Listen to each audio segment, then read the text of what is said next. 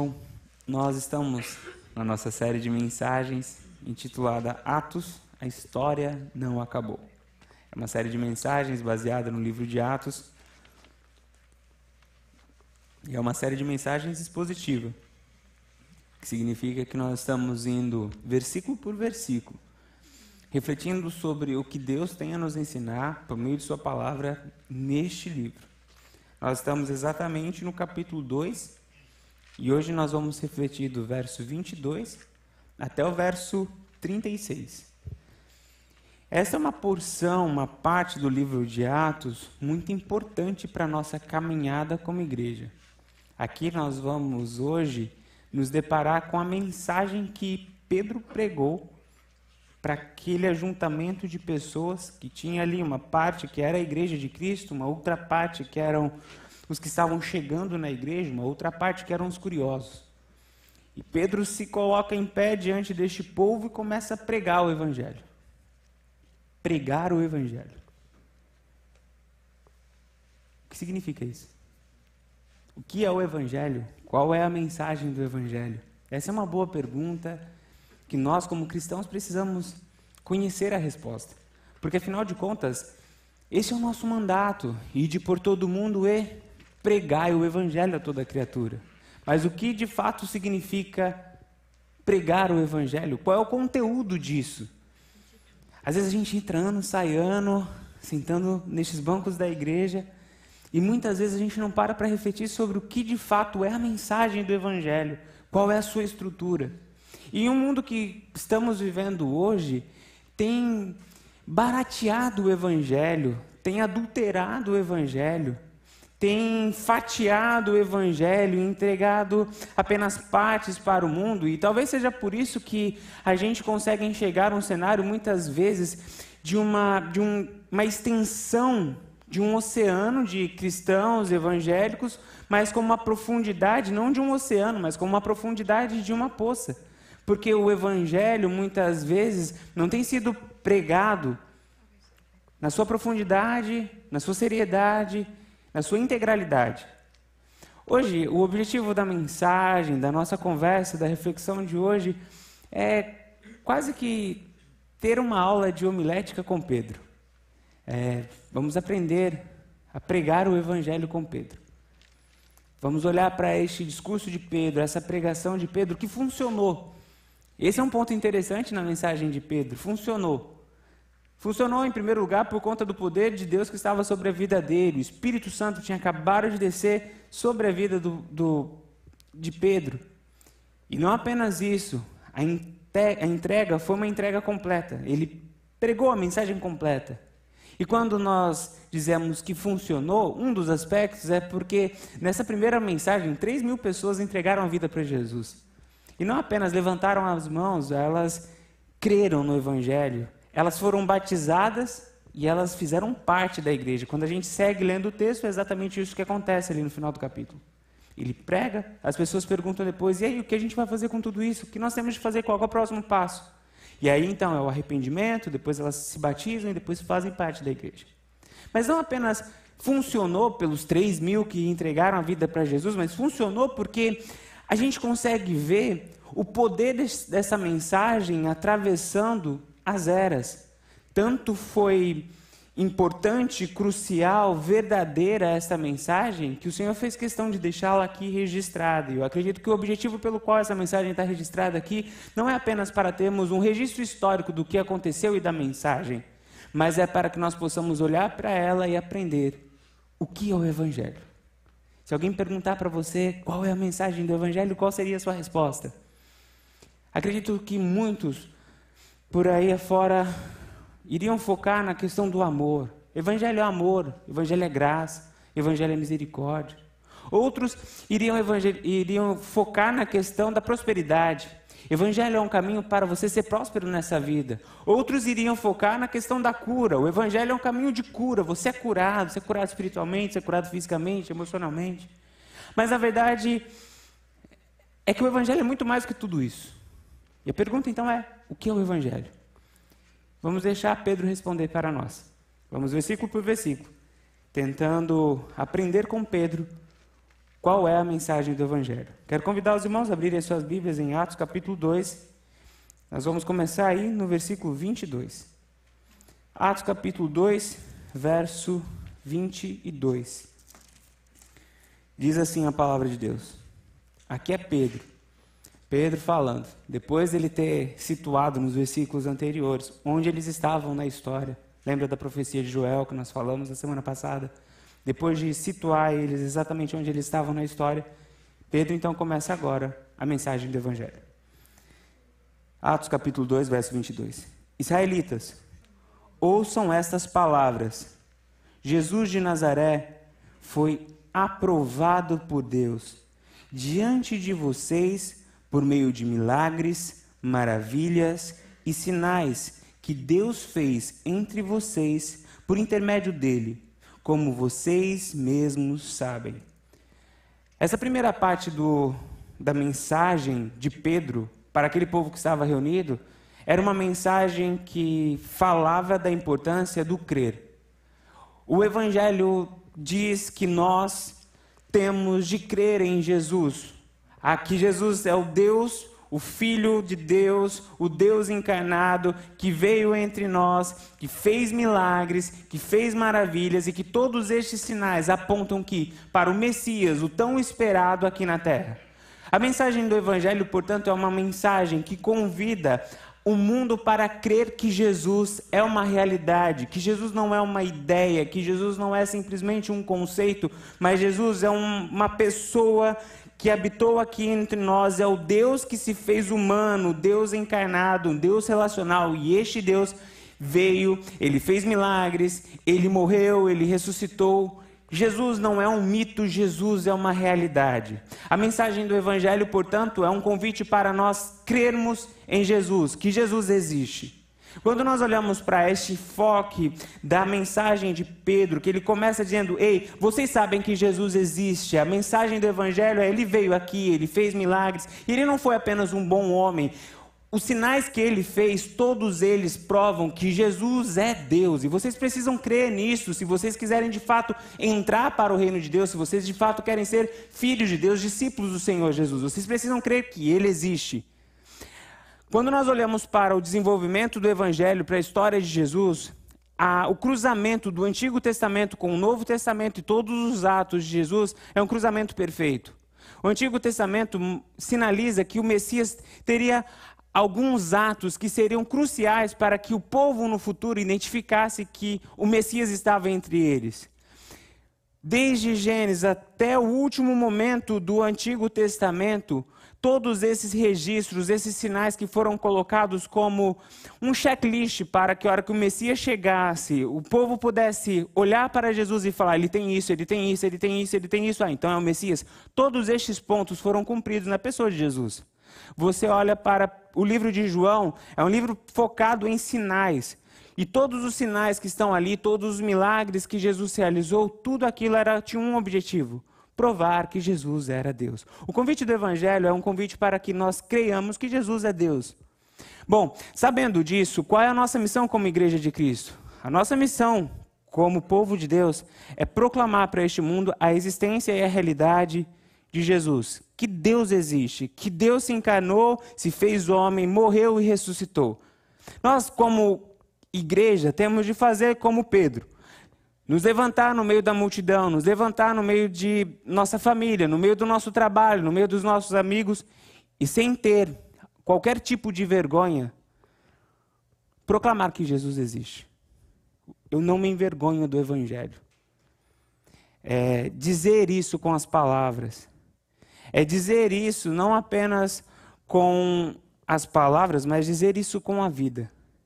A nossa missão de proclamar o Evangelho é proclamar que o Senhor Cristo veio, morreu, ressuscitou e está vivo. Isso é o Evangelho. O Evangelho é um convite para crer. Crer na existência, crer na realidade. Bom, mas isso não é tudo, não é a mensagem completa e total do Evangelho. Esta é uma parte, uma parte importante, uma parte crucial. E que nós não podemos negligenciá-la e não podemos também deixar de entender o poder dessa proclamação. Eu estava indo agora, no final da tarde, buscar a Jéssica em casa eu estava ouvindo o rádio e entrou uma ouvinte e começou a conversar com as pessoas que eram responsáveis por aquele momento no rádio. E ela se apresentou, e então é, é uma rádio cristã, e, e ela falou: Olha, eu sou nova convertida. E aí o pessoal da rádio fez uma festa e tal. E aí eles perguntaram para ela: Como você entregou sua vida para Jesus? E aí ela disse: O meu filho mais novo, ele entregou a vida para Jesus antes de mim. E eu, como mãe, conhecia bem o meu filho como ele era. E depois eu comecei a ver o meu filho ficando diferente, deixando de fazer coisas que eram ruins, coisas más. E ele foi mudando a vida dele. E a hora que eu vi o que Jesus estava fazendo na vida dele, eu decidi entregar minha vida para Jesus. Proclamar o evangelho é isso. É viver de uma tal forma que mostre para o mundo que Jesus está vivo, está fazendo milagre, está fazendo transformação. Isso é proclamar o evangelho. Proclamar a realidade da existência, da vida e do poder de Jesus através das nossas palavras, através da nossa coragem de dizer isso, de proclamar isso, de não ter vergonha dessa mensagem, mas também ter a ousadia o caráter de Cristo, de viver o Evangelho. A mensagem do Evangelho é isso, é uma, uma chamada para crermos na existência de Jesus. Mas o convite do Evangelho também, a mensagem do Evangelho também é sobre arrepender. Arrepender dos pecados. Verso 23. Este homem, Jesus, lhes foi entregue por propósito determinado e pré-conhecido de Deus. E vocês, com a ajuda de homens perversos, mataram pregando-o na cruz. Veja, a coragem, a ousadia de Pedro. Toda aquela multidão. Pedro se levanta, fala que Jesus existe, fala que ele veio, fez milagre, manifestou o seu poder, mas depois ele volta, aponta o dedo para cada um deles e fala: Mas foi vocês que mataram eles, ele. Foi vocês e todos esses outros homens perversos que colocaram Jesus na cruz e o matou. Foi vocês. Aqui é uma mensagem de confronto. É uma mensagem que aponta o erro, que aponta o pecado. E isso é um tanto curioso, ter na, logo na primeira mensagem uma palavra tão dura, isso não é muito popular. Poderia deixar para tratar essas coisas depois, a portas fechadas, no processo de discipulado, porque logo no começo falou: ei, vocês são pecadores e vocês são responsáveis pela morte de Cristo. Por que falou isso? Porque essa faz parte da mensagem do Evangelho. Isso é, é crucial. E muitas vezes essa tem sido uma parte que está sendo negligenciada, tanto na nossa proclamação do Evangelho, como muitas vezes na nossa vivência, experiência do Evangelho, que é a parte do reconhecer os nossos pecados e nos arrependermos dos nossos pecados. O Evangelho ele não veio para falar que tudo bem pecar, que não tem problema mais, que todos os nossos pecados são aceitos por Deus. Essa não é a função do Evangelho. Muito pelo contrário, quando nós olhamos para a mensagem do Evangelho, mesmo com Jesus andando no meio das ruas, mesmo Jesus sentando com pecadores e prostitutas, a condenação do pecado continua sendo uma tônica da mensagem do reino de Deus. Deus é santo e ele não compactua com o pecado. Seja o Deus Pai, seja o Deus encarnado, o pecado não tem aliança com Deus. Isso faz com que a relação entre Deus e o homem seja rompida. Veja, quando Jesus ele tem aquela cena com a mulher adúltera e todos estavam prestes a apedrejá-la. Ele diz: Quem não pecou, atire a primeira pedra. Ali ele não está falando assim, tudo bem ela pecar, tá falando, eu sei que vocês também pecaram. Ele aumenta o raio de compreensão sobre o pecado. Ele não está falando, ela não é pecadora. Ele está falando, vocês também são pecadores. Ela não está falando, ele não está falando assim, ó, ela não merecia ser apedrejada. Ele está falando, vocês também mereciam ser apedrejados. Só que como vocês não têm a santidade necessária para atirar uma pedra nela, então ninguém atire pedra, porque todo mundo aqui pecou. E quando ele, todo mundo vai embora, ele vira para aquela mulher e não fala, ei, tá tudo bem, continue pecando. Ela vai e não peques mais. Veja, essa mensagem, ela é também, ah, de uma maneira muito clara, dita em toda a caminhada de Jesus. Ele vai falar para a adúltera: os seus pecados estão perdoados, não peque mais, mas ele vai continuar chamando adultério de adultério. Adultério é pecado. Ele vai sentar para comer com cobradores de impostos, pessoas corruptas, mas ele tem mensagens que vão falar sobre o erro, a condenação sobre a injustiça, sobre a corrupção, que Deus odeia isso. Quando a gente olha para a mensagem do Evangelho, as coisas parecem que ao invés de aliviar para a relação com o pecado, de deixar mais flexível, parece que as coisas apertam ainda mais. Jesus é o que falou: se o teu olho te faz pecar, arranque. Jesus foi aquele que falou: ouviram o que foi dito, não matarás, eu porém vos digo. Se você irá contra o seu irmão, você já pecou. Jesus foi o que falou: ah, não adulterarás, eu porém vos digo, se você desejar cobiçar a mulher do seu irmão, você já cometeu adultério. É no Novo Testamento que a gente vê a história de Ananias e Safira, um casal que por mentir morreu. Quando a gente olha para a mensagem do Evangelho, quando a gente vai para Apocalipse, o último livro, se fosse para relativizar o pecado, para dizer que está tudo bem pecado, o Apocalipse já teria aberto as portas de uma vez por todas. Mas quando a gente chega lá no Apocalipse, o que nós temos? A condenação do pecado. A gente vê João sendo usado por Deus para transmitir uma mensagem para as próprias igrejas, condenando o pecado da monidão, dizendo para a igreja: vocês aceitaram Jezabel no meio de vocês, vocês estão aceitando falsas doutrinas, vocês têm sido uma igreja carnal, vocês têm, ah, vocês estão mortos. Veja, é uma mensagem de condenação ao pecado. Quando a gente lê o, o, Evangelho, quando a gente lê o Novo Testamento, o Senhor condena vício, o Senhor condena embriaguez, o Senhor condena maledicência, o Senhor condena o adultério, o Senhor condena os atos de homossexualidade, o Senhor condena tudo aquilo que é condenável no Antigo Testamento é condenado de uma maneira ainda mais intensa no Novo Testamento. Porque essa mensagem está ali, o que está. O que, o que o que é dito para nós sobre o Evangelho? Que o nosso Deus não tolera pecado. E essa é uma mensagem importante do Evangelho que não pode ser esquecida, porque nós, como igreja do Senhor, temos de ser uma voz profética. Nós precisamos continuar sendo a voz de Cristo aqui, que diz ao governo a voz do Senhor, a palavra de Deus, os princípios do Senhor, sendo voz profética, e isso está errado. Mas nós temos que ser voz profética do Senhor também dentro do nosso lar, dentro do nosso trabalho, dentro das nossas relações, condenando o pecado. Porque se nós relativizarmos a, o peso do pecado, a, os efeitos do pecado, nós deixamos de entender a profundidade da graça de Deus. Porque essas duas coisas, elas possuem uma relação muito importante. Só quando eu entendo o quão cruel, o quão sujo é o meu pecado, que eu consigo me maravilhar, me, me lançar à realidade da graça como um filho que totalmente depende de um pai. Essa compreensão de pecado é crucial na nossa mensagem do Evangelho. Isso não apenas na nossa proclamação, mas também na nossa vivência do Evangelho. A mensagem do Evangelho para mim e para você é: ei, Deus existe, Jesus existe, Ele é poderoso, Ele fez milagre, Ele é o Filho de Deus, Ele morreu e ressuscitou. Mas a mensagem do Evangelho também, ela expõe os nossos pecados. A gente olha para Cristo e a gente precisa olhar para nós e contemplar aquilo que está errado na nossa vida. O Evangelho precisa também expor o nosso lado sujo, nossos porões da alma, as nossas falta de confiança em Deus, a nossa incredulidade, os nossos desleixos, as nossas indiferenças, o nosso lado mal, o nosso lado egoísta. E a gente olhar para tudo isso não com a ótica do mundo que diz, ei, todo mundo faz, está tudo bem mas com um olhar do Evangelho que diz isso está errado.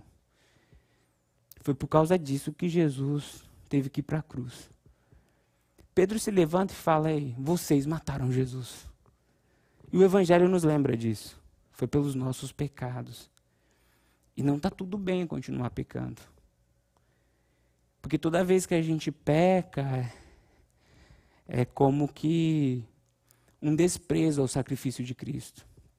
Toda vez que a gente permanece no nosso erro, no nosso pecado, que a gente dá passos adiante sem largar o vício, sem largar a, o mau hábito, são passos para longe da mensagem do Evangelho. A mensagem do Evangelho é uma, uma chamada para o arrependimento. E muitas vezes nós temos dificuldade para enxergar os nossos pecados, para enxergar as nossas falhas. Mas o Evangelho está aqui para que a gente olhe para Ele e consiga enxergar aquilo de mal que existe em nós. O chamamento do Evangelho é um, é um clamor também para que a gente se arrependa. Só tem um jeito da gente entrar no céu, de joelho. Arrogantes não entram no céu.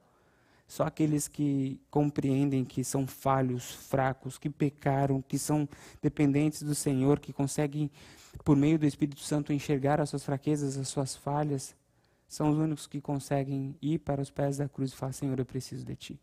Arrependimento é composto por essas duas partes. É a, a compreensão daquilo que está acontecendo de errado e essa decisão de, de mudança diante do Senhor. Aí é o arrependimento. O Evangelho é um convite ao arrependimento. Não é vem do, vem do jeito que você está e continue do jeito que está. É, venha mudar de vida. Está errado o que você fez. É importante essa parte no Evangelho, porque se a gente desconsiderar essa parte, o Evangelho perde o poder. Porque a gente vem e continua sendo do jeito que a gente é. Vai entrando ano e saindo ano e a gente vai continuar com os mesmos pecados, com as mesmas manias, com as mesmas maldades. Mas é essa parte do Evangelho que faz com que a gente não se conforme, que a gente fique inquieto com aquela velha natureza que ainda habita em nós. A mensagem do Evangelho é um convite para crer mas é também um convite para nos arrependermos. Se a mensagem do Evangelho fosse apenas uma mensagem para crer, o diabo ia morar no céu. Porque ele sabe que Deus existe. Ele sabe que Jesus morreu e que ressuscitou. Ele sabe do poder de Deus. Mas qual é a diferença de nós e de Satanás? Uma das é que nós olhamos para os nossos pecados e nos arrependemos deles. Essa é uma das diferenças. A segunda é porque vamos para o segundo para a segunda parte da mensagem do Evangelho, que é a submissão. Essa é uma outra diferença entre nós e Satanás.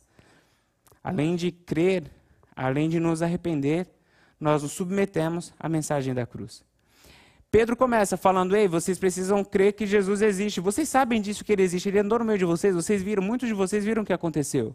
Mas não apenas isso, é uma mensagem de arrependimento. Vocês precisam se arrepender porque este que viveu aqui, vocês, vocês mataram ele.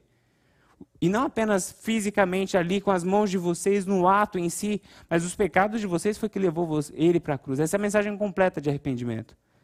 Mas não apenas isso é a mensagem de Pedro. Não é apenas condenação. A mensagem do Evangelho não para nesse ponto de desespero, porque quando a gente se depara com os nossos pecados, com os nossos erros, com a dívida que nós temos com Deus, o sentimento que nós temos é de desespero. Não dá para voltar atrás. Eu pequei, eu errei, eu reconheço isso. Eu assino a minha dívida, eu assino a minha culpa aqui. A mensagem do Evangelho, se ela parasse aqui, seria uma mensagem de desespero e não uma mensagem de esperança. Mas pelo fato de existir essa outra parte, o submeter a mensagem da cruz, é que então brota a esperança, a certeza, a fé de uma transformação. O submeter a mensagem da cruz é apresentada no texto de Atos, no verso 24 até o verso 32. Diz assim a palavra de Deus: Mas Deus, vocês mataram ele, mas Deus o ressuscitou dos mortos, rompendo os laços da morte, porque era impossível que a morte o retivesse. Essa parte é muito forte, não? Porque era impossível que a morte o retivesse. A respeito dele, disse Davi: Eu sempre via o Senhor diante de mim, porque ele está à minha direita. Não serei abalado.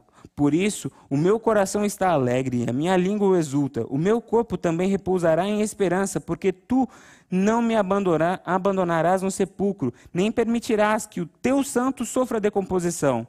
Tu me fizeste conhecer os teus caminhos, os caminhos de vida e me encherás de alegria na tua presença. Irmãos, posso dizer-lhes com franqueza que o patriarca Davi morreu e foi sepultado, e o seu túmulo está entre nós até o dia de hoje.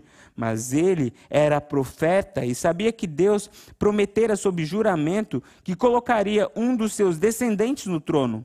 Prevendo isso, falou da ressurreição de Cristo, que não foi abandonado no sepulcro e cujo corpo não sofreu decomposição. Deus ressuscitou este Jesus todos nós somos testemunhas deste fato.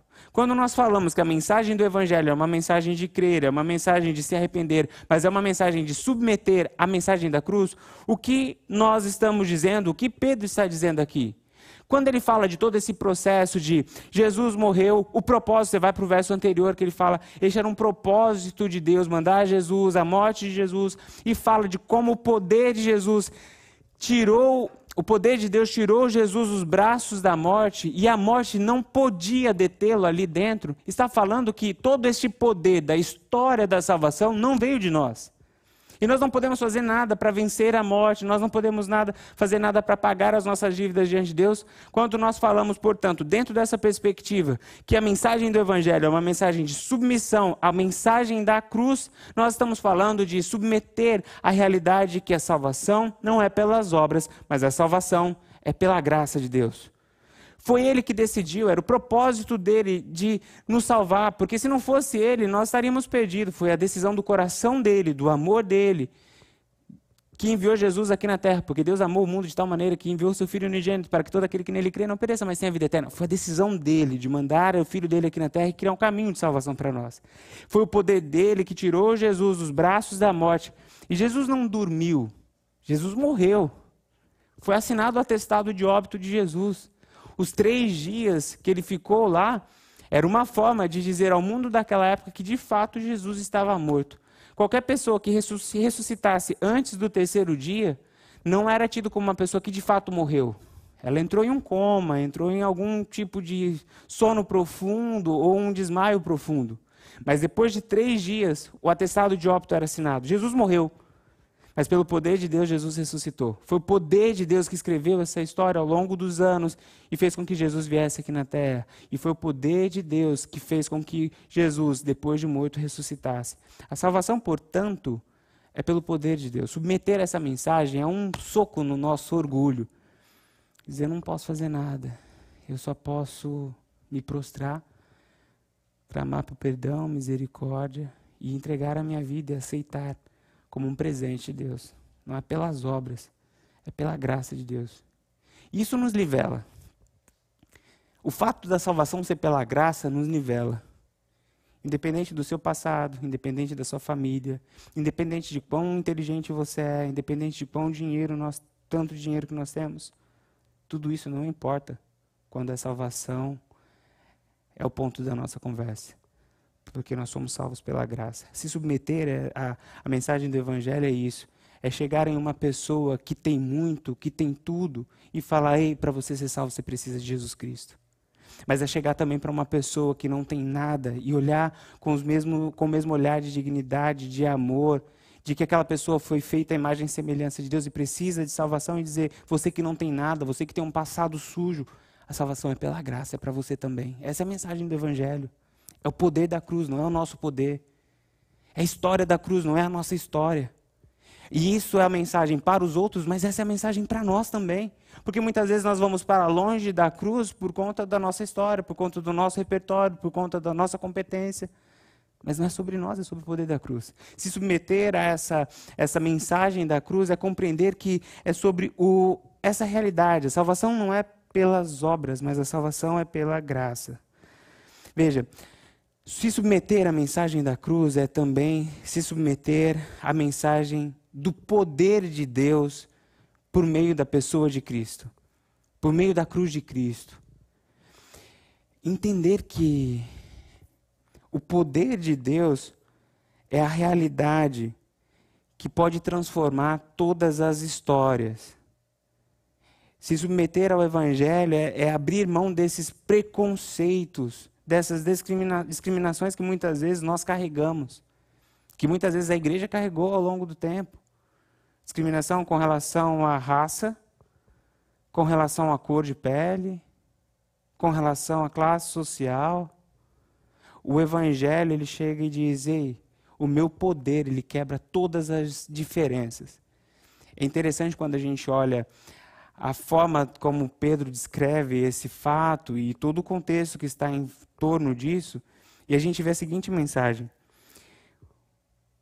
foram homens maus que colocaram Jesus na cruz. Foram governantes maus que deram um decreto de morte a Jesus. A cruz foi fincada em um império mau. E tudo isso aconteceu em um mundo jaz do maligno. E o ponto subsequente dessa narrativa é Jesus nos braços da morte. A consumação do mal. A morte é essa realidade do o salário, o ponto final do pecado. O salário do pecado é a morte. Mas veja, o poder de Deus foi capaz de mudar a ação de homens maus, de governantes maus, império mau, mundo mau e morte, e resgatou Jesus da morte e trouxe salvação. E essa parte, porque era impossível que a morte o retivesse, mostra para nós o poder da cruz. As realidades mais destruídas não são capazes de deter o poder de Deus. Se submeter à mensagem do Evangelho é dizer: Senhor, onde o Senhor quer entrar na minha vida para transformar. Porque eu creio, assim como o Senhor teve poder para tirar Jesus do braço da morte, Jesus do, do império da morte, Jesus de governantes que decretaram a morte, Jesus de uma realidade de homens que o colocaram numa cruz, assim como o Senhor com teu poder trouxe vida, eu creio que o Senhor pode, por meio da mensagem da cruz, transformar a minha realidade. Se submeter à mensagem da cruz é ser o, o, o porta-voz dessa mensagem neste mundo e olhar para todas as realidades de morte e dizer: Ei, Jesus está aqui para mudar a sua história. Eu creio neste poder. Pedro está aqui dizendo sobre o poder da ressurreição, sobre o poder de Deus que nem a morte pôde segurar, para dizer para aquelas pessoas: o nosso Deus é um Deus de vida, o nosso Deus é um Deus de transformação. E essa é a mensagem do Evangelho. O se submeter à mensagem da cruz, o se submeter a essa mensagem do Evangelho é: eu creio no poder de Deus para transformar, para trazer vida aos mortos para vencer as realidades e as potestades do mal, para que a vontade e os propósitos dele se cumpram. A mensagem do Evangelho é essa mensagem. Mas tem um outro aspecto deste se submeter ao poder da cruz, que muitas vezes a gente não conversa sobre ele. É que a cruz não fala apenas da morte de Jesus. A cruz fala da nossa morte. A cruz não fala apenas da morte de Jesus. Mas a cruz também fala sobre a nossa morte. Se submeter a mensagem da cruz é dizer: eu aceito morrer. Eu decido morrer. Deixa eu mostrar alguns versículos que vão deixar isso ainda mais claro para a gente. 1 Coríntios capítulo 5, verso 14 e 15. Pois o amor de Cristo nos constrange, porque estamos convencidos de que um morreu por todos, logo todos morreram. E ele morreu por todos para que aqueles que vivem já não vivam mais para si mesmo, mas para aqueles, para aquele que por eles morreu e o ressuscitou. Paulo falando. Ele morreu para que agora todos morressem também, para que a gente pudesse viver para ele. Depois, Gálatas capítulo 2, verso 20. Fui crucificado com Cristo. Assim, já não sou eu quem vive, mas Cristo vive em mim. E a vida que agora vivo no corpo, vivo-a pela fé no Filho de Deus, que me amou e se entregou por mim. Eu fui crucificado com Cristo. Lucas capítulo 9, verso 23. Jesus dizia a todos: Se alguém quiser acompanhar-me, negue-se a si mesmo, tome diariamente a sua cruz e siga-me. O que o Evangelho está dizendo para a gente aqui? Talvez essa é uma linha, é uma parte da história que a igreja está esquecendo de ler. Que a mensagem do Evangelho é uma mensagem de santificação. Essas são as linhas pequenas que muitas vezes a gente não tem dado muita atenção mas elas estão aí. A cruz não é só sobre a morte de Cristo, a cruz é sobre a nossa morte.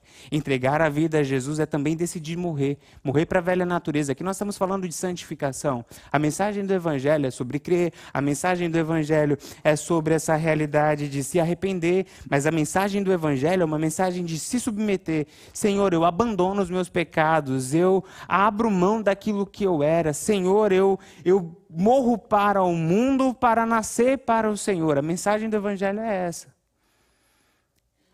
E o Evangelho tem poder na nossa vida quando nós vivenciamos isso. Veja, o Evangelho é muito mais do que apenas a mensagem de uma autoajuda, uma mensagem de motivação. Eu acredito que o Evangelho nos ajuda, eu acredito que o Evangelho nos motiva, mas o Evangelho também nos faz crescer. E como o Evangelho nos faz crescer, nos confrontando com os nossos pecados, nos chamando para arrependimento.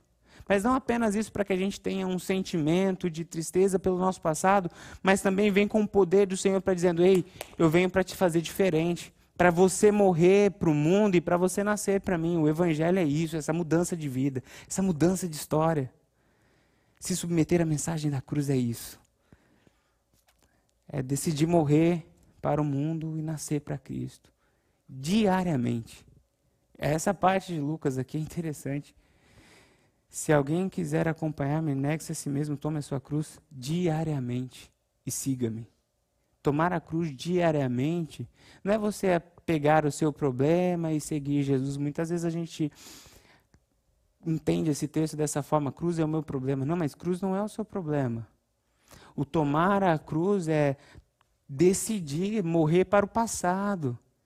É decidir ir em direção ao Calvário, ao Calvário onde Jesus está é, deixar ali os seus pecados para que você morra para o mundo e viva para Cristo. Essa é a mensagem do Evangelho.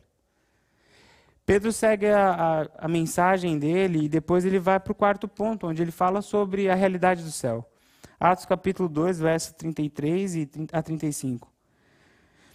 Exaltado à direita de Deus, ele recebeu do Pai o Espírito Santo prometido e derramou o que vocês agora veem e ouvem. Pois Davi não subiu ao céu, mas ele mesmo declarou: O Senhor disse ao meu Senhor: Senta-te à minha direita até que eu ponha os teus inimigos como extrato dos teus pés. O que Pedro está dizendo aqui, depois de falar sobre crer, depois de falar de se arrepender, depois de falar de se submeter, ele está falando sobre o céu. Jesus, ele veio, Jesus, ele traz uma mensagem de confronto, de arrependimento. Jesus, ele ressuscitou pelo poder do Pai e hoje ele está no céu. A mensagem do Evangelho ela traz essa realidade do céu para a terra. Em um mundo que muitas vezes só olha para aqui e agora, só olha para as demandas de agora, para os sonhos de agora, o Evangelho ele penetra este mundo e fala: isto é uma ilusão. Isto passa. A realidade verdadeira, final da nossa vida é a eternidade. E o Senhor Jesus está lá. A mensagem do Evangelho é: a nossa vida não acaba aqui. A mensagem do Evangelho é: existe um céu, lá é o nosso lar, lá é a nossa morada.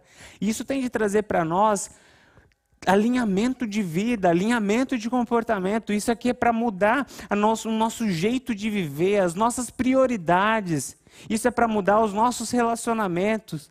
Porque se nós transformamos o mundo aqui agora, no nosso reino, no nossa, na nossa realidade, a gente muda tudo. O jeito nosso de, de administrar o nosso tempo, as nossas prioridades sempre vão ser voltadas para aqui e agora. Mas se a gente entende que o céu é o nosso lar, que lá é a nossa morada eterna, as nossas prioridades vão mudar, os nossos relacionamentos vão mudar, a nossa missão vai mudar, o nosso jeito de trabalhar vai mudar, o nosso jeito de buscar a Deus vai mudar. A mensagem do Evangelho é isso: é, existe um céu.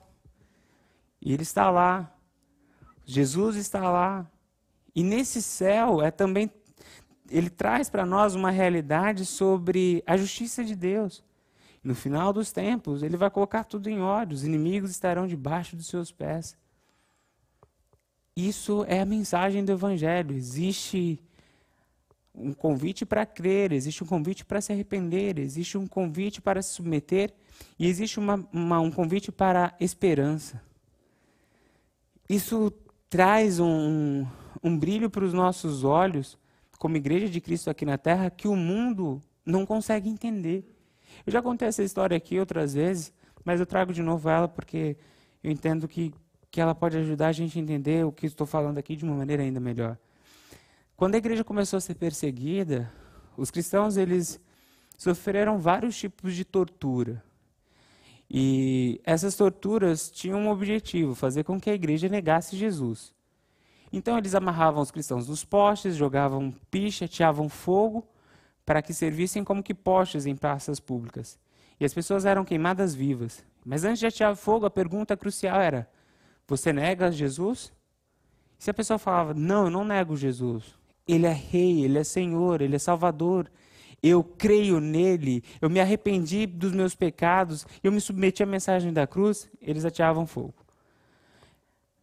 Há alguns historiadores que dizem que mulheres grávidas, cristãs grávidas, uma das formas de tortura que elas eram submetidas no império de César era questionadas se iriam entregar, é, iam negar Jesus e não negavam.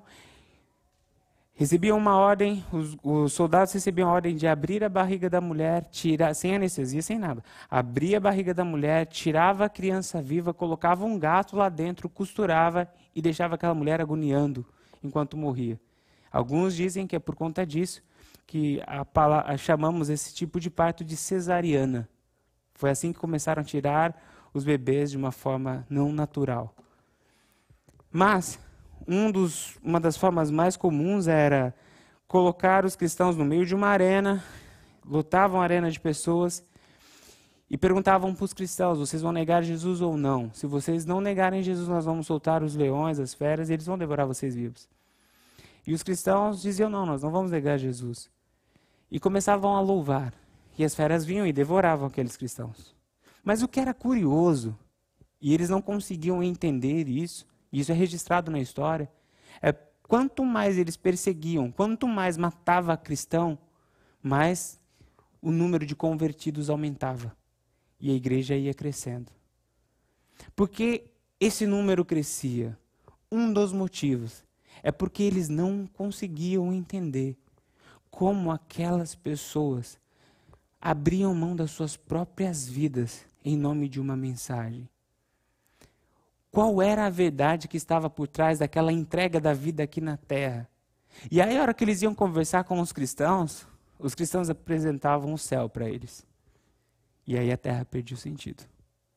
A vida aqui na terra ficava pequena diante da mensagem do céu. Eu acredito que muitas vezes nós temos tido um evangelho covarde, porque nós estamos perdendo da nossa vida a perspectiva do céu. O nosso lar não é aqui. Às vezes nós estamos deixando as coisas do reino de lado, porque nós estamos acreditando que o nosso reino é aqui. Que a única coisa que nós temos que correr atrás é dos nossos impérios aqui. Mas a mensagem do Evangelho é: existe um céu. E essa é a esperança que nos move, ela nos alinha e ela é aquilo que determina a nossa principal motivação. É estar completamente em comunhão com Deus. E a última parte da mensagem de Pedro, verso 36, fala sobre o obedecer. A mensagem do Evangelho é um convite para crer, um convite para se arrepender, é um convite para se submeter, é um convite de esperança, mas é um convite para obedecer. Aqui nós estamos falando de missão. Veja o verso 36. Portanto, que todo Israel fique certo disso. Este Jesus, a quem vocês crucificaram, Deus o fez Senhor e Cristo. A palavra Cristo está relacionada ao aspecto de salvação. Ele é o nosso Salvador. Cristo é Messias. Quando a gente vai estudar uh, o desenvolvimento dessa palavra na, na teologia judaica, chegando na teologia cristã, a mensagem que está por trás da palavra Messias, que significa ungido, é essa esperança de um Salvador. Aquele que seria ungido pelo Senhor para livrar o povo de Israel de sua opressão. Portanto, quando fala Jesus é o Messias, Messias não é o sobrenome, tá? Tipo, qual é o nome de Jesus? Emanuel Jesus de Messias. Não é isso. Messias ali é essa esperança que existia do povo de Israel sobre Jesus. É a profecia que tinha por trás de Jesus. Jesus é o Messias, ele é o Salvador. Mas o que o texto está dizendo aqui é que além desse poder de salvação, que nós falamos sobre quando tratamos a questão de se submeter ao poder da cruz, compreender esse aspecto de salvação, existe um outro aspecto que nós não podemos esquecer da mensagem do Evangelho. Que Jesus, além de ser um Jesus que manifesta o amor de Deus, que a gente conhece, que é a manifestação da perfeição de Deus, que muitas vezes confronta os nossos pecados e nos faz arrepender, que além de ser esse poder de salvação, que traz para nós essa realidade de transformação, que além de ser a nossa certeza e a nossa esperança de estar com o nosso Pai de uma maneira eterna depois dessa vida aqui na terra, Jesus também é Senhor. Ele manda. Isso é importante no Evangelho.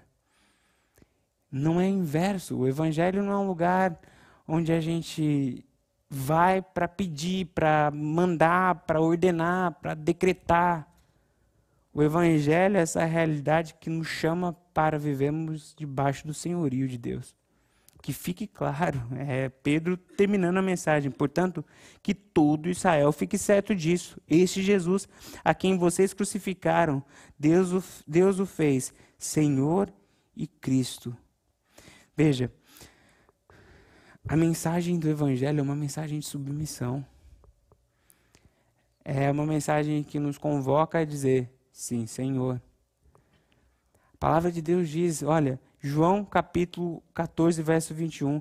Aquele que tem os meus mandamentos e obedece, este é o que me ama, e aquele que me ama será amado por meu Pai. E eu também o amarei e me manifestarei a ele. Veja, aquele que tem os meus mandamentos e o guarda. Esse texto aqui caberia muito bem lá em Levítico, Êxodo, Deuteronômio, Antigo Testamento, está falando de lei, está falando de mandamento. Mas não, ele está no Novo Testamento. Está aqui em João, Evangelho. Aquele que tem os meus mandamentos e o guarda, este é o que me ama. E o mais interessante deste texto, quem está falando aqui, não é um discípulo, não é um apóstolo. Se tivesse sido eles, teria muito peso. Teria total peso se estivesse na palavra de Deus. Seria ainda palavra de Deus. Mas ainda como um peso maior, essas são palavras que saíram da boca do próprio Jesus. Aquele que tem os meus mandamentos e os guarda, este é o que me ama. E aqueles que têm os meus mandamentos e o guarda, e estes que me amam, estes serão amados pelo meu Pai. E estes eu também o amarei. E a estes eu me manifestarei.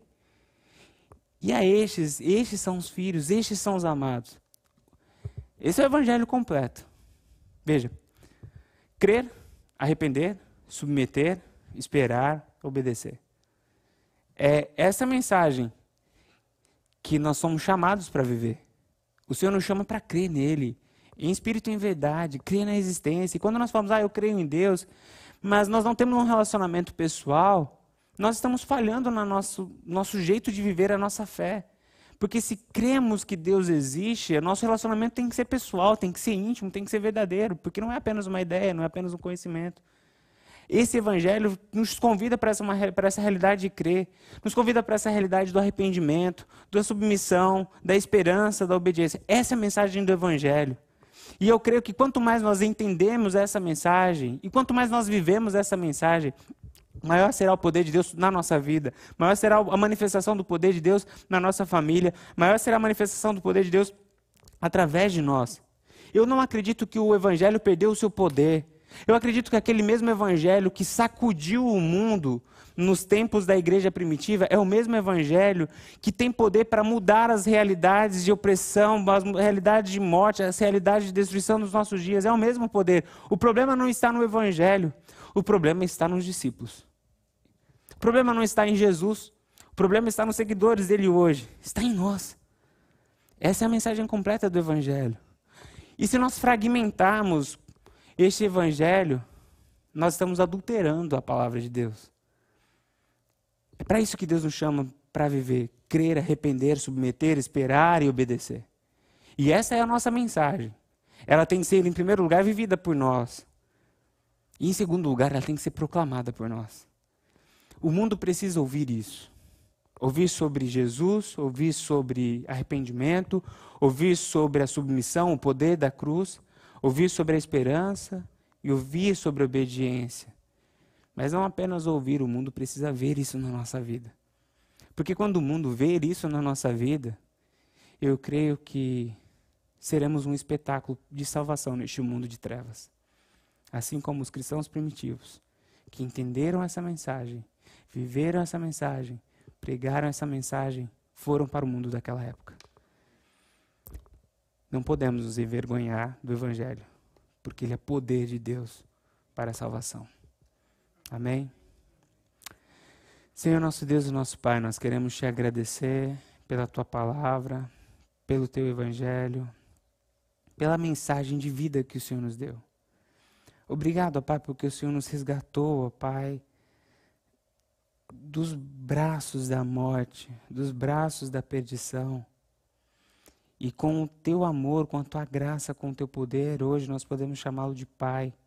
Nós podemos ter a certeza da salvação, nós podemos ter a esperança do céu. Nós podemos ter um relacionamento pessoal contigo. Nós podemos, por meio da tua graça, misericórdia e amor. Pai, mas neste momento nós clamamos ao Senhor perdão, porque muitas vezes, mesmo, mesmo podendo ter acesso e viver isso de uma maneira verdadeira e poderosa em nossas vidas, nós deixamos, por nossa decisão, de viver isso, Pai. A minha oração, a nossa oração como igreja neste momento, é para que possamos viver o Teu Evangelho na totalidade, de uma maneira integral. Pai, que o nosso relacionamento seja verdadeiro, que o nosso arrependimento seja constante. Pai, que a proclamação e a vivência do poder da tua cruz, transformando, santificando, seja intensa, verdadeira. Que os nossos olhos estejam fitos no céu, compreendamos, ó Pai, a nossa realidade aqui na terra com os teus olhos e que possamos te obedecer, cumprir a missão que o Senhor tem para nós, amar da forma que o Senhor quer que a gente ame, servir da forma como o Senhor quer que a gente sirva, ir aos lugares que o Senhor quer que, o Senhor quer que a gente vá, falar o que o Senhor quer que a gente fale, que possamos te obedecer, Pai. Nós queremos vivenciar o Evangelho em nossa vida de uma maneira real. Nós não cremos, ó Pai, que o problema está no Senhor, que o Senhor é mais fraco hoje o Senhor continua sendo o mesmo, o Senhor não muda, o mesmo Deus que fez milagres, o mesmo Deus que transformou, o mesmo Deus que salvou, é o mesmo Deus hoje, ó Pai. O Senhor é o mesmo no passado, hoje e eternamente. Nós pedimos perdão, ó Pai, porque muitas vezes nós não estamos honrando a a história da salvação, o ato de salvação do Senhor por nós e todos os benefícios, bênçãos e poder que o Senhor tem disponível para nós vivemos o Evangelho. Mas nessa noite nós clamamos ao Senhor para que o Senhor nos conduza a essa vida verdadeira, a essa proclamação intensa e completa do Evangelho. Que Ele possa, o Evangelho do Senhor possa tomar lugar correto, completo e total na nossa vida, Deus e que possamos vivenciar isso no nosso mundo, para que o teu reino cresça, para a tua honra e para a tua glória.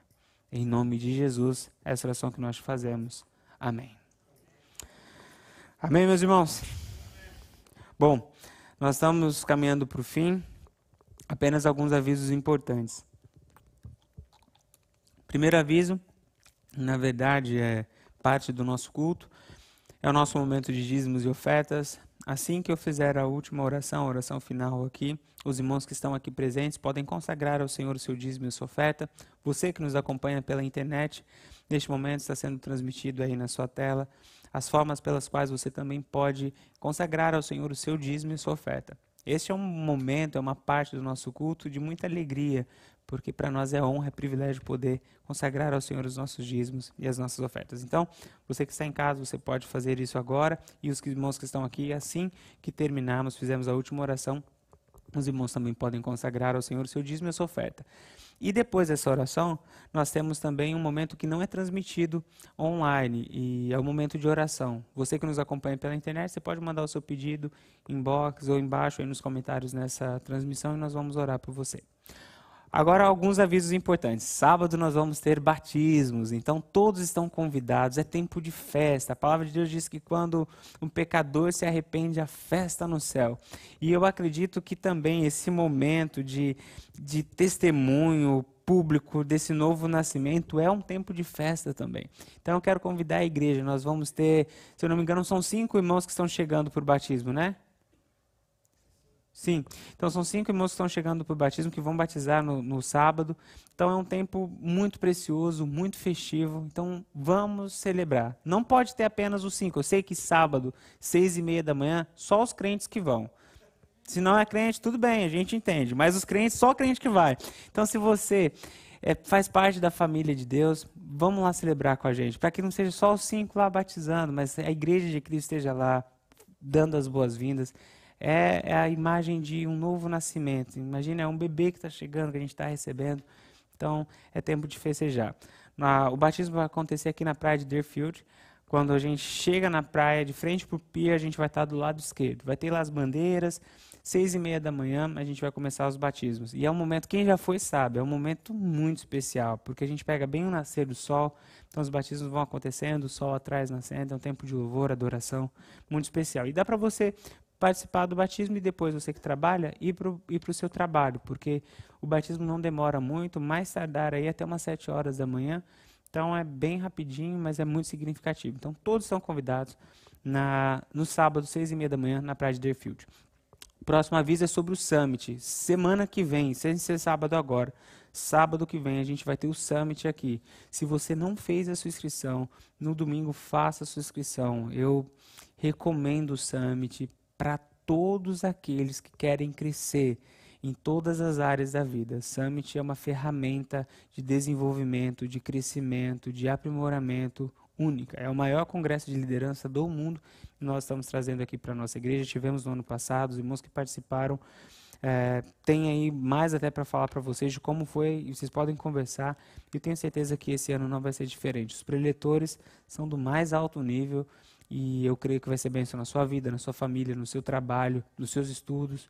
Então venha, participe. O valor é 25 dólares, está incluso material didático, a inscrição que a gente paga para o Summit Brasil e também a alimentação. Alimentação, material didático e a inscrição nesses 25 dólares. Começa uma hora da tarde e vai até as 9 horas da noite. É uma jornada de liderança, de desenvolvimento muito especial. Então reserve essa data, faça a sua inscrição ainda temos algumas vagas, tá? Mas as vagas são limitadas. Então, domingo que vem, faça a sua inscrição para você participar conosco do Summit. Ainda avisos importantes, nós temos pequenos grupos que acontecem terça, quinta e sexta. Temos a nossa Escola Bíblica Dinâmica que acontece domingo às 9 horas da manhã. E a ah, sala de novos membros. Sábado nós vamos ter a nossa classe de novos membros. Se você já é batizado, e quer se tornar membro da nossa igreja, você precisa passar pela classe de novos membros. É um tempo muito bom, muito gostoso. A gente tem um encontro para a gente conhecer quem está chegando e para vocês também conhecerem a igreja. Então, quem tem o desejo de participar da igreja, se tornar membro da igreja, no sábado, às 6 horas da tarde, nós vamos ter aqui o nosso encontro. Vai ser para conversar, vai ter um cafezinho também. Os nossos diáconos sempre estão presentes e a gente tem um momento ali de partilha, de crescimento, de conhecimento muito importante. E é para você que está caminhando conosco e quer se tornar parte da nossa igreja, ok? Bom, eu acredito que são só estes os avisos. Ah, quinta-feira, sexta-feira tem é, pequeno grupo dos jovens.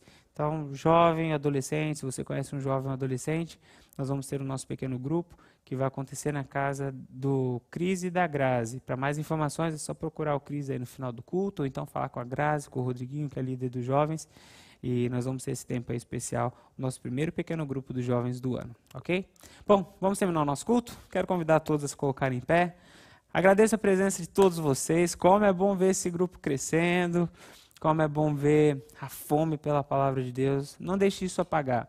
Se isso está abençoando a sua vida, também compartilhe com outras pessoas, porque eu tenho certeza que isso é de Deus.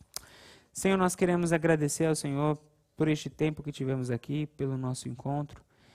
E nós agradecemos ao Senhor, ó Pai, porque o Senhor tem cuidado desta igreja. Eu agradeço ao Senhor por essa equipe de louvor, pela nossa equipe técnica, pelos nossos diáconos, pela vida de cada um dos irmãos que o Senhor tem trazido, ó Pai, a este ajuntamento. Como é bom ver a tua igreja crescendo, como é bom ver a tua igreja amadurecendo, Pai. Isso não tem uma outra explicação a não ser obra do teu Espírito Santo. Pai, mas acima de tudo queremos agradecer ao Senhor pela tua presença. Obrigado porque o Senhor está aqui, obrigado porque o Senhor falou conosco por meio dos louvores, por meio das orações, por meio da palavra ministrada e por meio do teu Espírito. Nós agradecemos ao Senhor por isso. Pedimos para que o Senhor nos ajude a colocar em prática aquilo que o Senhor nos ensinou nessa noite. E a nossa oração é clamando a Ti por Tua bênção. Que o amor de Deus Pai, que a graça do Senhor Jesus Cristo e que as consolações e o poder do Espírito Santo esteja hoje e para todo sempre com o povo de Deus que se encontra aqui reunido e também espalhado por toda a face da terra. Porque teu é o reino, o poder e a glória para sempre. Amém. Que Deus os abençoe.